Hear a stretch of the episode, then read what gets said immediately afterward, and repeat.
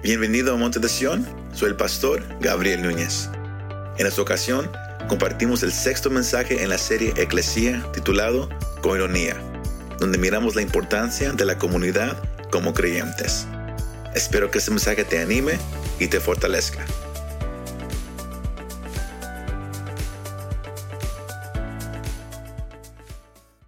Hoy entramos al sexto mensaje de esta serie que se llama Eclesía. Amén. Ah, lo comenzamos en, la primera semana de mayo y si alguien se ha olvidado, la palabra eclesía es la palabra original de, donde usted y yo agarramos la palabra iglesia y se refiere a un grupo de personas que fueron llamados para un propósito especial. Eso es eclesía. Sino, sino la iglesia no es un edificio, porque todos siempre dicen vamos a ir a la iglesia y, todos se refieren al edificio, al templo. Pero yo creo que usted em, aprenda como creyente que la iglesia somos usted y yo. Amén. Que cuando usted dice vamos a ir a la iglesia, usted está diciendo vamos a ir a juntarnos con la familia. Amén. Vamos a ir a juntarnos con aquellos que, que, también han sido perdonados y lavados por la sangre de Jesús de Nazaret. ¿Cuántos dicen amén? ¿Cuántos dicen amén? Aleluya. Ahora, al venir a Cristo, no nomás somos perdonados de nuestros pecados y lavados y hechos nuevos, como, como Pablo dice en 2 de Corintios 5, 17, que todo ha, ha, sido hecho nuevo y somos una nueva criatura. Más que al venir a los pies del Salvador, a reconocer a Jesús como nuestro Señor y Salvador, ¿sabe qué sucede? Usted automáticamente, por la sangre de Cristo, usted ahora es hecho parte de una nueva familia. Todos en este mundo hemos nacido a una familia eterna. Amén. Y también hemos nacido a, una, a una, familia ah, terrenal en este mundo. Pero cuando, cuando venimos a Cristo, ahora somos parte de una familia. Amén. Y es la familia de Dios donde Dios es el Padre y usted automáticamente agarra más hermanos y más hermanas en Cristo Jesús. Amén. Sino usted y yo somos, somos integrados a esa nueva familia de Dios. Ahora, esto es bien clave, porque esta familia de Dios refleja la naturaleza de Dios.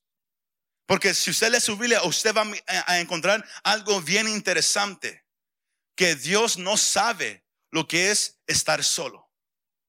El Dios nunca ha estado solo.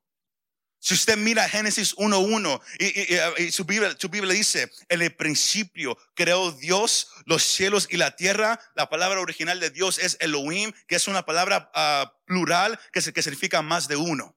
Y, la palabra está hablando acerca de la Trinidad de Dios, el Padre, el Hijo y el Espíritu Santo. Los tres han existido desde el principio, sino el Padre nunca ha estado solo. El Hijo nunca ha estado solo. El Espíritu nunca ha estado solo. Y eso, y eso es clave para, para, que usted y yo reconozcamos que si Dios nunca ha estado solo, entonces el, el, cristiano, el creyente no es llamado a vivir la vida cristiana solo. Todos agarraron esa parte. Porque ese, ese, es el, el punto principal de, de, de, esa tarde. Que, que usted y yo miremos la importancia de la comunidad la importancia de, tener ese, ese compañerismo como iglesia. Ese es el punto principal de, esta tarde. Que usted, que usted entienda la importancia de la comunidad como iglesia. Porque usted y yo ah, fuimos creados para tener compañerismo. Como creyentes somos ahora parte de una comunidad. Ahora, si Dios no sabe lo que es estar solo. El hombre también tampoco fue creado para estar solo. Si usted lee su Biblia, lo puede leer en su casa, Génesis, el capítulo 2, el versículo 18, ah, cuando el Señor creó a Adán, él, miró que, que algo no andaba bien y él dijo, entonces el Señor Dios dijo, no es bueno que el hombre que esté solo y le haré que una ayuda adecuada. Dios no sabe lo que es estar solo. Y Él tampoco no quiere que ningún creyente viva su vida solo. Y por eso Dios creó esa comunidad de creyentes, de la cual usted, usted dijo, ahora somos parte. Ya que estamos todos juntos en, en esta tarde. Voltea a su derecha, voltea a su izquierda, voltea hacia atrás, pero con una sonrisa. Yo, yo creo que mire esta comunidad de creyentes aquí en este lugar, aquí en Monte de Sion. Usted y yo no fuimos creados para funcionar solos. You were not created to walk alone. Porque hoy en día hay muchos cristianos que, que, no, que, que no se congregan con, con una comunidad. Porque todos dicen que, yo prefiero buscar a Dios solo. Yo no quiero juntarme con nadie más. Yo no quiero ir a la iglesia. Yo no tengo que ir a la iglesia. Yo siento a Dios mejor en mi casa, en mi cuarto. A mí no me gusta lo que hacen. Yo no creo nada de eso. Por eso escogimos el pasaje de esa noche. Porque si eh, en su casa, primera de Juan, es una carta que el apóstol Juan le escribe a, a los creyentes y donde él les da unas aplicaciones prácticas de cómo vivir su vida cristiana.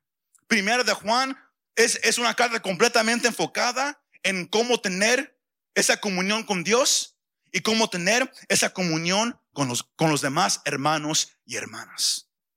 Eso es lo, que primero de Juan se, se, se, se, trata. Usted y yo no fuimos llamados a funcionar solos, no fuimos llamados a caminar solos. El cristianismo no es una isla, el cristianismo es una comunidad. Es una palabra que yo creo que usted agarre. La palabra comunidad significa un grupo de personas con una unidad común. Todos aquí estamos porque tenemos algo en común.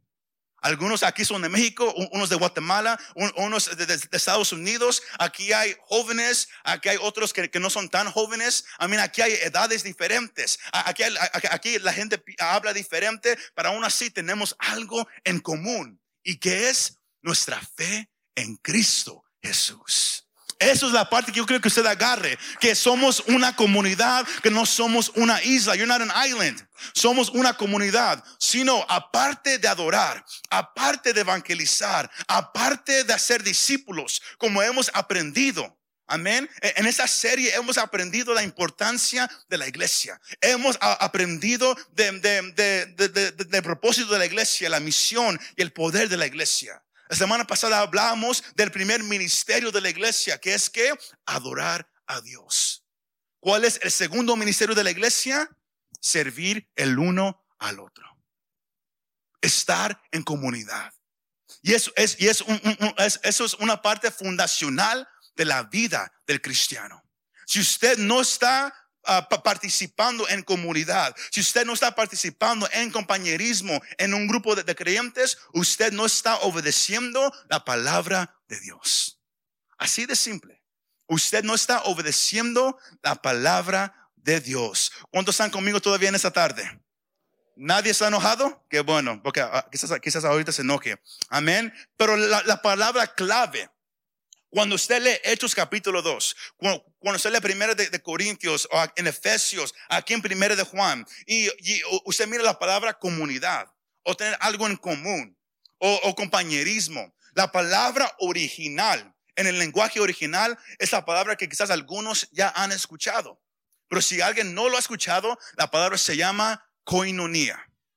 Koinonia. Esa palabra que, que, yo, que, yo, quiero que usted hoy se aprenda. Si usted Usted, dice, pero yo, yo nomás hablo un lenguaje, yo nomás hablo español. Otros dicen, yo, yo, soy bilingüe, yo hablo español e inglés. Otros dicen, yo soy trilingüe, yo hablo español, inglés y mixteco o, dialecto. Hoy todos van a aprender a hablar un poco de griego. Todos que se saben la palabra eclesía, ahora es la palabra koinonia. Esa palabra significa compartir lo que uno tiene en cualquier cosa. También significa participar. También tener algo en común. Sino cuando hablamos del compañerismo, de la comunidad, de ser parte de la iglesia, estamos hablando de tener coinonía. De que nadie diga, yo y Dios, Dios es solamente lo único que yo necesito en mi vida. Yo no necesito a nadie más. Eso está bíblicamente equivocado. Somos creados para tener coinonía, para compartir todo lo que tenemos. Ahora todos ya se asustaron, ¿verdad que sí? Compartir el carro, compartir el dinero. Todos menos la esposa o el esposo y los hijos. Amén. Pero todas las cosas materiales somos llamados a compartir. Aquellos que están en necesidad, en medio de la iglesia. ¿Por qué? Porque usted en su familia terrenal, usted que es padre, usted le daría lo, que fuera necesario a sus hijos, ¿verdad que sí? ¿Por qué? Porque son sus hijos. ¿Sabes qué? Mi, mi, carro no, no, no tiene gas. Usted, como padre dice, oh my gosh, ¿por qué no pensaste? Pero aún así le da dinero para que eche gas, ¿verdad que sí? Porque es su familia. Lo mismo es en la familia en Cristo. La parte más triste que hay hoy en día es que todos miramos la familia terrenal como lo más importante, cuando bíblicamente es al revés. Es la familia en Cristo, porque tenemos ahí algo en común más alto que la, sangre humana, es la sangre del Hijo de Dios. Si mira, nomás dos aplausos, porque eso ya, ya, se puso bueno esta cosa. Coinonía. Somos llamados a compartir lo que uno tiene en cualquier cosa, pero es también significa participar. Si usted no está activamente participando en la iglesia, usted no, está caminando conforme al mandato de Dios bíblico. Coinonía. A ver, vamos todos a, decirlo a voz alta. Coinonía. Ahí vamos, un poco más. Coinonía.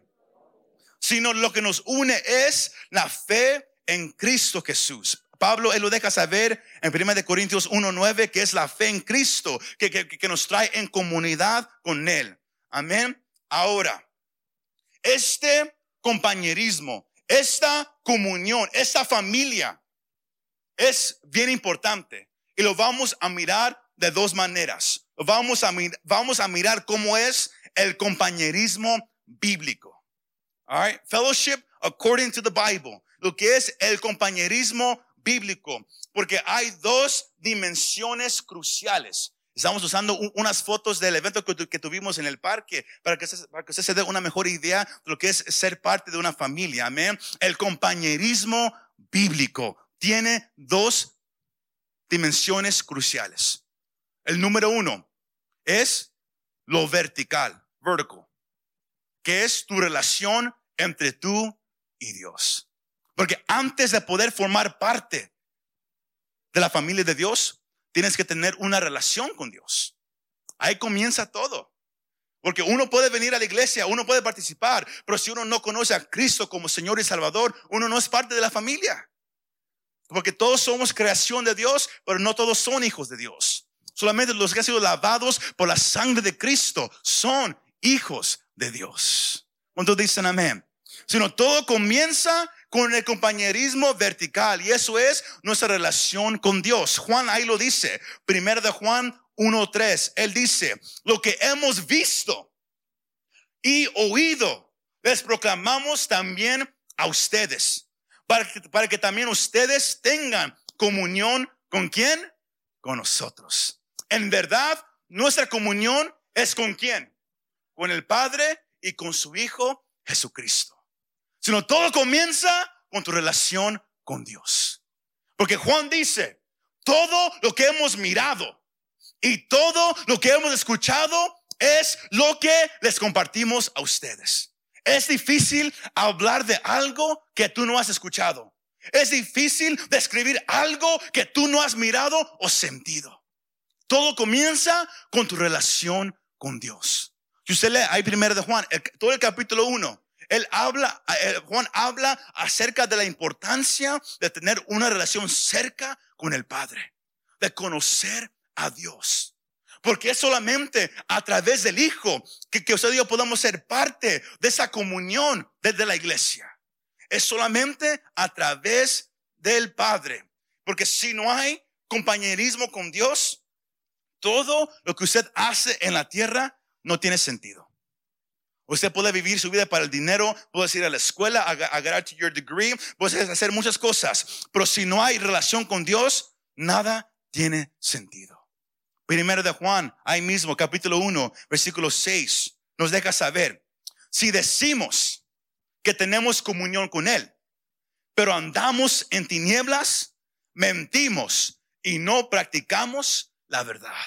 Es imposible decir, yo conozco a Dios Yo, sé, yo sé quién es Él si nunca estamos en su presencia. Si siempre estamos enfocados tanto en todo lo demás, menos en Él. Somos mentirosos. La parte más importante debe de ser tu relación con Dios. Porque de ahí surge todo lo demás. Nos tenemos que hacer como Moisés. Eso es parte del mensaje del, domingo. Nos tenemos que hacer como Moisés. Que, que, cuando, cuando Israel pecó y Dios acababa de, de, dejar saber, sabes que yo no voy a ir con ustedes. Ustedes van a ir a la tierra prometida.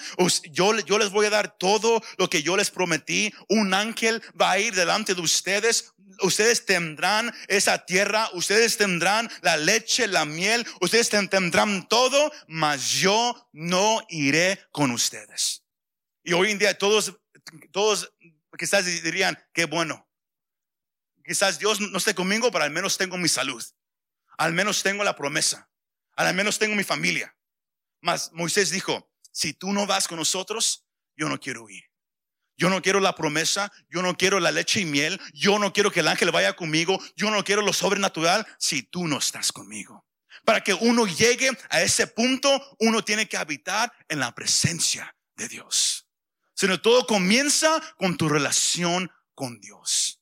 El compañerismo, la comunidad bíblica comienza número uno en, lo, en lo vertical. Tú y Dios. You and God. Ahí comienza todo. Cuando dicen amén?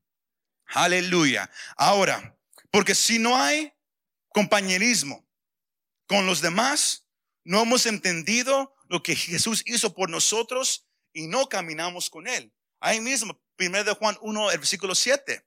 Pero si andamos en la luz, como Él está en la luz, tenemos comunión los unos con los otros. Y la sangre de Jesús, su Hijo, nos limpia de todo pecado.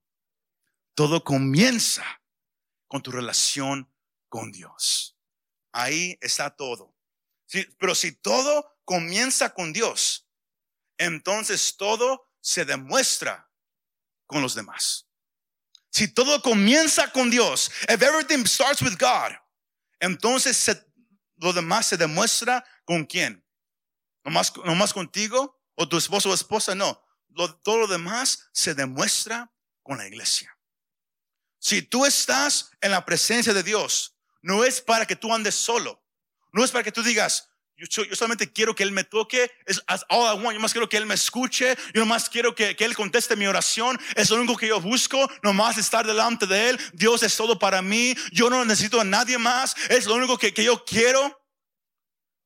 Si estás en la presencia de Dios, Juan está diciendo aquí en su primer capítulo, si uno de verdad está en comunión con Dios, también va a estar ¿qué?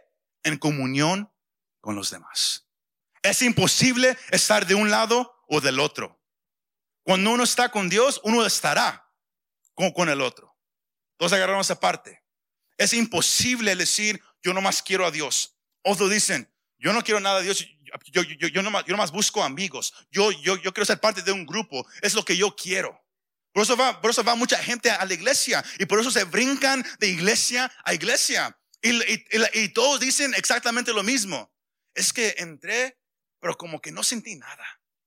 Estoy buscando algo. Estoy buscando como que estén más amables. Estoy buscando que hagan esto, que hagan aquello. La gente está buscando muchas cosas. Pero si, si, si quieres esa comunidad, si ciudad quieres sentir lo que es el amor de Dios, todo comienza con tu relación con Dios. Y cuando hayas llegado ahí, ahora comienza el compañerismo horizontal. Lo, primero es vertical, tú y Dios. El número dos es el compañerismo horizontal, tú y los demás. ¿Cuántos aquí aman a los hermanos y hermanos de, de, esa iglesia? Wow. él diría, qué, qué triste. ¿Cuántos aman a los demás hermanos de la iglesia? Ahora sí, ya, ya, ya, ya se levantó un, un poquito. Ahora, si usted nomás tiene un compañerismo entre usted y Dios, mas no tiene una relación entre usted y los demás, usted no está beneficiando a nadie. Porque Dios, Él va a llenar tu vaso. Todo dice, Señor, llena mi vaso, haz que mi copa rebose. Yo quiero esa unción, yo quiero el poder, yo quiero que me uses. Más, no quieren juntarse con los demás. Dios te va a dar para que tú le des a quién? Al mundo, a la iglesia. Porque es la iglesia que va a salir a alcanzar el mundo. No es una persona, es la iglesia. Se me va siguiendo esta tarde, iglesia. Dios te va a dar para que tú des. Hoy en día todos quieren Dios, dame, dame, pero nunca quieren compartir. Nunca, nunca quieren compartir con los demás. Si usted tiene un compañerismo vertical, mas no lo tiene horizontal, usted no está beneficiando a nadie. Tiene que ver amor. Y ese es el pasaje principal que, leímos al comenzar nosotros.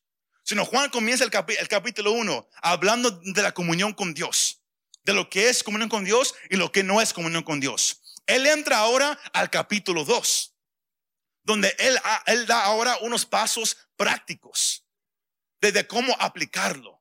Y, él, él, nos deja saber ahí en el versículo 7, primero de Juan 2, versículo 7, él dice, amados, no les escribo un mandamiento nuevo, sino un mandamiento antiguo que han tenido desde el principio. El mandamiento antiguo es la palabra que han oído. El versículo 8 dice, por otra parte, les escribo un mandamiento nuevo, el cual es verdadero en él y en ustedes, porque las tinieblas van pasando y la luz verdadera ya está alumbrando. Ahora, Juan aquí hace algo bien interesante. Él quiere que el cristiano que, estaba escuchando esa carta, que, que, en ese tiempo se estaba leyendo a voz alta de iglesia en iglesia, él quería que todos los que iban a escuchar esa carta, que ellos, reconocieran algo, que lo que él les, les iba a decir no era algo nuevo, sino algo viejo. Más, a la misma vez, era algo nuevo también. Suena un poco como like an oxymoron, se dice en inglés. Suena un poco como que, como que, como que Juan se, se confundió. No, el viejo mandato, el nuevo mandato es el mismo. El, el, el, mensaje del Señor Jesucristo, al estar aquí en la tierra, él predicaba, arrepentíos, porque el reino de Dios se acerca. Pero en más de una ocasión se le hizo una pregunta, maestro, ¿cuál es la ley más importante del mundo? ¿Y cómo responde el Señor? Número uno, amarás a Dios con tu corazón, mente, alma y espíritu. ¿Y cuál es el número dos, iglesia? ¿Y amarás a quién? A ti prójimo como a ti mismo. Sino cuando el Señor Jesús lo habla, para algunos era algo nuevo, más bíblicamente era algo antiguo. Levíticos, el capítulo 19, el versículo 18 es donde miramos esa misma ley en, lo antiguo, donde se dice, no te vengarás ni guardarás rencor a los hijos de tu pueblo, sino que, que amarás a tu prójimo como a ti mismo. Yo soy el Señor sino desde, desde, la antigüedad, Dios ya había establecido, amarás a tu prójimo como a ti mismo. De eso se refiere Juan cuando él dice el mandamiento viejo. Él hablaba del, de Levíticos 19, 18. Amarás, amarás a tu prójimo como a ti mismo. Pero también, al, al, al él decir eso, él dice en, el versículo 8, por otra parte, les escribo un mandamiento nuevo, el cual es verdadero en quién? En Él. ¿Y quién es Él? Jesucristo, el Hijo de Dios. ¿Y, cuál es este mandamiento nuevo? Que somos llamados amarnos el uno hacia el otro. Lo, que casi nunca era el enfoque en el, en el Antiguo Testamento, ahora iba a ser el enfoque desde el momento que, el Señor estableció la iglesia en el, libro de Hechos, cuando, cuando, Él predicó en su ministerio, hasta el momento que Él regrese por su iglesia, cuando la trompeta suene, el enfoque es amarás a Dios primero, pero también amarás a tu prójimo como a ti mismo. Y es lo, que muchos hoy en día ya, ya casi no, no, no quieren seguir. Porque el Señor Jesús, Él venció la oscuridad. Y su luz ahora está brillando. Por eso Juan, Él lo dice ahí en el, en el versículo 8. Y el cual es verdadero en Él y en ustedes, porque las tinieblas van pasando. En la oscuridad de la cual este mundo estaba, ahora va pasando. ¿Por cuál razón? Y la luz verdadera, que es Jesucristo. Juan 1.9, ahí lo pueden encontrar. Jesús dice, yo soy la luz del mundo. Yo soy la luz verdadera. Y esa luz verdadera ya está que alumbrando. Las tinieblas te están yendo y ahora ha llegado una luz brillante que va a, iluminar todo. Y se llama Jesucristo de Nazaret. ¿Cuántos dicen amén? ¿Cuántos dicen amén? Aleluya. Y, por eso Pablo dice en Efesios 5, 8, porque antes ustedes eran tinieblas, pero ahora son luz en el Señor. Anden como hijos de luz. Si no nomás es Juan que, que él está diciendo eso. Pablo lo dice también en sus cartas. Pedro también él, lo dice en sus cartas. La importancia de como creyentes, de, de andar ahora en la luz del Señor. De andar en la luz de aquel que nos salvó. Y para andar en la luz tenemos que seguir el nuevo mandato, que es amarás a tu prójimo como a ti mismo. Y Juan, como él dijo en el capítulo 1, yo nomás les cuento lo que yo he oído. Yo les dejo saber lo que yo he mirado. ¿Y qué fue lo, lo que él escuchó? Juan capítulo 13, versículo 34. Es el Señor hablando. Un mandamiento que nuevo les doy. Que se amen quién? Los unos a los otros como yo los he amado. Así también se amen los unos a los otros. Es por eso que, Juan dice, es un nuevo mandamiento, aunque casi no es nuevo, porque ya estaba en, el Antiguo Testamento. El, Padre dice, ama a tu prójimo como a ti mismo. El Señor dice, yo les doy un mandamiento nuevo ahora, que se amen los unos a los otros. Y Él es el Señor hablándole a los creyentes a la iglesia, a los que han sido redimidos por la sangre de Cristo Jesús. Ahora, el problema que tenemos como iglesia, como, como humanos, es que pensamos que el amor es un sentimiento. Y si yo no siento nada, yo no voy a decir nada, porque yo, yo, yo no quiero ser un hipócrita. Porque if I don't feel it, I won't say it. Si no lo siento, no lo hablo. El amor que Dios nos da no es un sentimiento, es una acción. Todos aquí ya saben la palabra del amor, ¿verdad que sí? Ágape. Es, una acción que se demuestra. No nomás son palabras, no es un sentimiento, es una acción.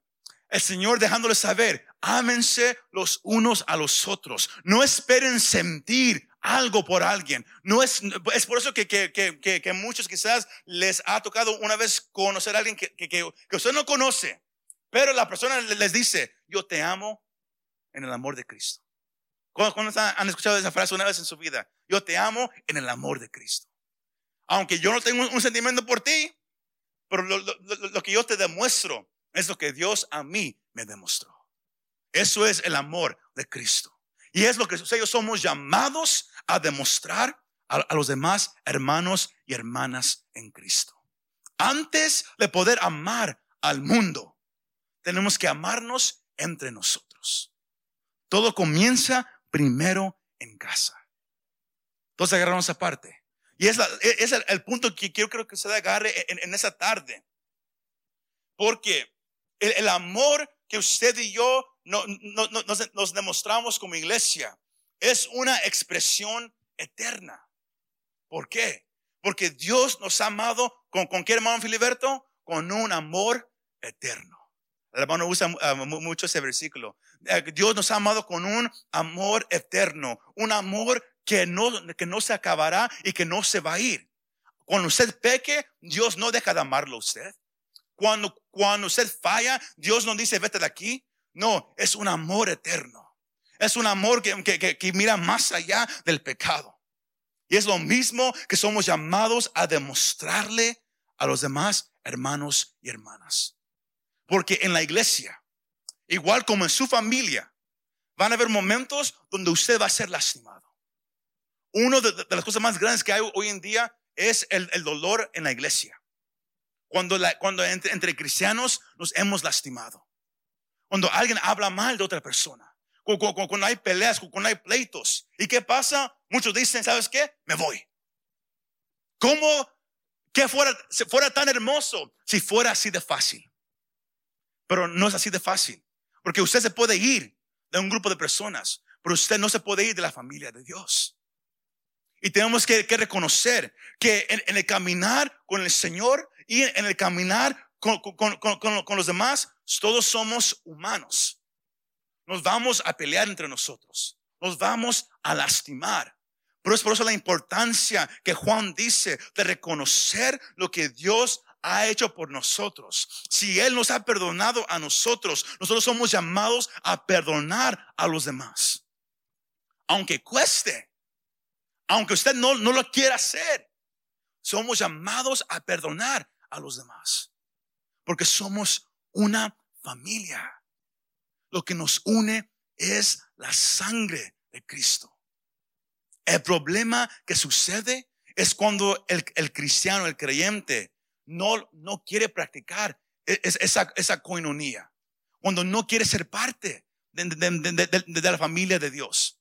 Cuando ellos dicen, yo estoy bien en mi relación con Dios, yo no necesito a un grupo de personas. Acabo todos son hipócritas, acabo todos actúan de una manera. No me cree, escuche cómo la gente habla ante la iglesia. Yo no voy a la iglesia porque son hipócritas. Yo no voy a la iglesia porque la gente mira de una manera, hace eso, hace aquello. Eso tiene que cambiar. Y todo cambia cuando nosotros llegamos al entendimiento de la palabra de Dios. Somos humanos. Vamos a fallar, vamos a pecar, vamos a hacer cosas que, no debemos hacer. Pero aún así somos llamados a todavía reconocer que somos parte de la familia de Dios. Coinonía. Somos parte de una comunidad. Lo que nos une es la sangre de Jesucristo pero somos llamados a participar en esta familia. Nadie puede decir, yo soy de la familia de Dios, si usted nunca participa. Usted no puede decir, yo amo a Dios, si usted no le gusta pasar tiempo con, el hermano o la hermana. Y Juan aquí lo está diciendo. Y, eso es que, no, hemos llegado al versículo 9, 10 y 11. Donde, él, le, dice la verdad a aquellos que no quieren participar. Porque él dice, versículo 9, el que dice que está en la luz, que está en Cristo, y que aborrece a su hermano, está que aún en tinieblas. Ahora, esa palabra aborrece o odiar, depende de la versión que, que, que, usted tenga. Esa palabra e, en lo original, la, palabra original es miseo. No está en, las pantallas. It's on the screen, guys. Esa palabra es miseo. Ahora, se, se, lo expliqué a mi esposa y ella se, se me durmió cuando se expliqué. Espero que eso no, no pase aquí en esta tarde. Pero esa palabra miseo significa tener una preferencia de una cosa a la otra. El que dice que está en la luz, mas no prefiere a su hermano, está aún en las tinieblas. Un ejemplo. Hacemos el ejemplo de, que, vamos, a hacer como, iglesia. Va a, haber, va a haber un tiempo de, hombres eh, eh, el, próximo mes. Los hombres se van a juntar a buscar a Dios juntos, a pasar un tiempo juntos. Ah, pero es viernes, man. Vamos a ir a jugar food, porque hoy es viernes. Vamos a ir a correr. Tengo, tengo que ir a la tienda. Usted está prefiriendo algo sobre su hermano. Se me va siguiendo usted está aborreciendo. Porque usted dice, mejor este. Esto no es tan, para mí no es tan importante. Usted no está participando en lo que es coinonía. Todos agarraron ese ejemplo. Así de simple. Así de simple significa esta palabra aborrecer. Porque en el lenguaje de nosotros suena bien duro, ¿verdad que sí? Pero es, exactamente lo que Dios quiere que usted entienda, que somos una familia. Es igual como, como, si un padre escoge a, un trabajo después de su hijo. Es algo feo. Lo mismo aquí en la familia de Dios. Cuando Dios dice, yo quiero fortalecer a mi iglesia. Pero, usted dice, pero tú sabes, Señor, yo, tengo que hacer eso, yo tengo que hacer que yo, te amo a ti. Hermano, hermano, yo voy para la otra. Y viene la otra, yo voy para la otra. Eh, llegó septiembre y nunca fue. Porque, porque prefirió otra cosa sobre la familia de Dios. El que dice que está en la luz y aborrece a su hermano, ¿está qué? En tinieblas. ¿Por qué? Porque está ciego. No puede mirar lo que está pasando. Y por eso Juan dice, versículo 10, el que, el que ama a su hermano permanece qué? En la luz. Y no hay causa de, de tropiezo en él. El que, no, el que nunca se junta con los demás hermanos, el que siempre vive solo, se va a caer. Así de simple. Proverbios 27, 17 nos deja saber que el hierro se afila con qué? Con el, con el hierro. Usted y yo nos, hacemos fuertes que solos, juntos. Pasando tiempo juntos, nos hacemos más fuertes. Pero si no estamos juntos, si vivimos una vida cristiana aislada de la familia de Dios, nos vamos a caer. Usted dice, no, yo soy fuerte. La Biblia no miente. E, e, el, versículo 11 dice, pero el que aborrece a su hermano está en tinieblas y anda en tinieblas y no sabe a dónde va, porque las tinieblas han cegado sus ojos. Coinonía, la, la importancia de tener comunidad entre nosotros. Tiene que haber tiempo para la familia terrenal. Eso nunca lo olvide.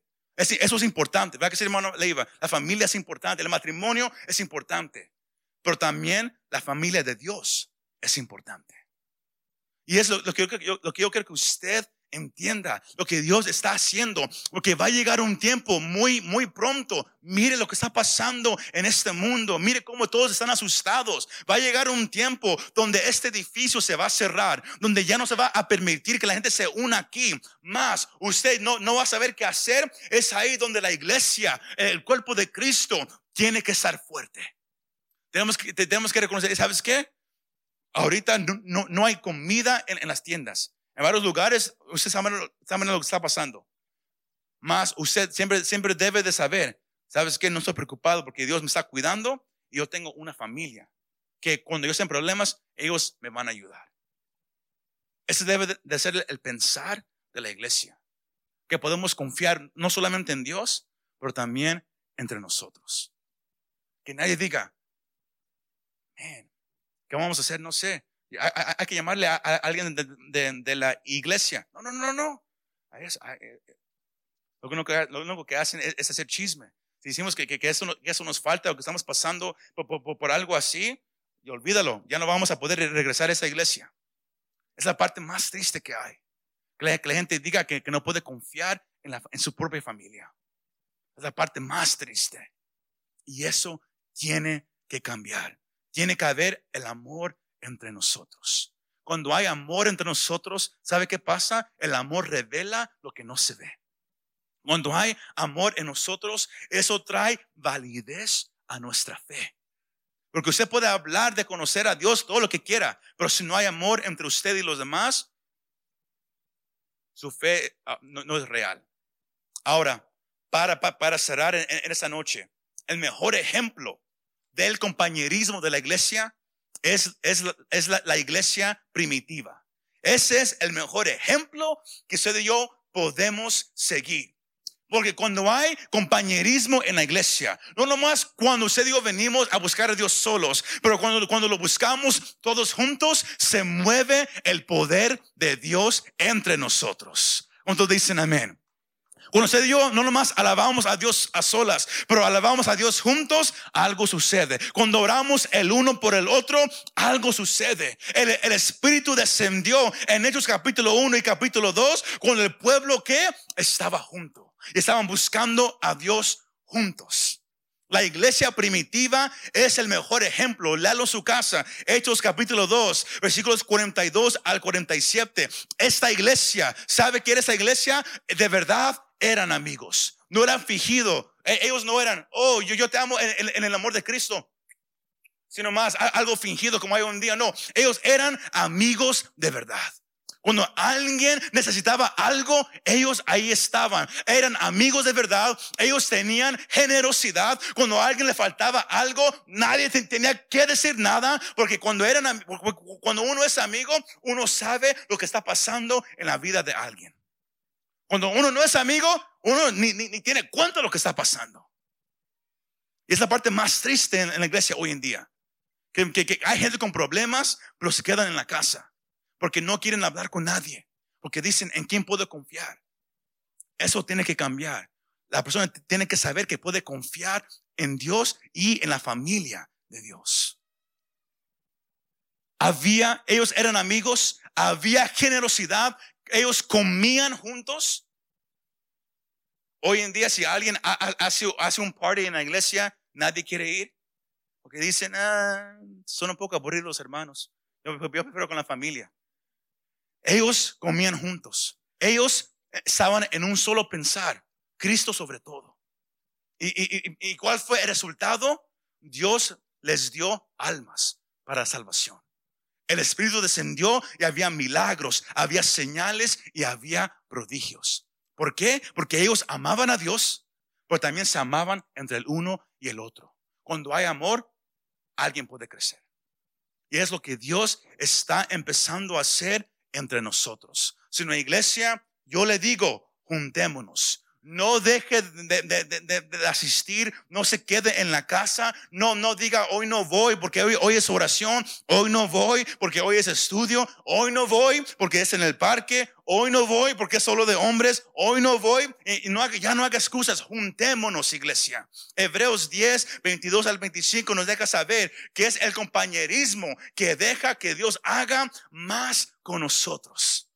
Ese pasaje lo, leímos la semana pasada. Sino yo le digo, no te quedes en la casa aislado de tu familia de Cristo. Yo, yo vengo a decirte, si usted conoce a alguien aquí en la iglesia que, que, que, está batallando en venir a la iglesia, anímelo a venir a la iglesia. Pero anímelo en un amor real, un amor sincero. No, no, no, no, no sea bruto con ellos. No, no, I don't know what else to say. ¿Es palabra mala? ¿No? Ok. Todos empezaron a reír. Como dije, yo nací aquí, yo, estoy aprendiendo el español, espero que no salga algo equivocado, pero anime a los demás. How do you say it? Don't be, don't be rude.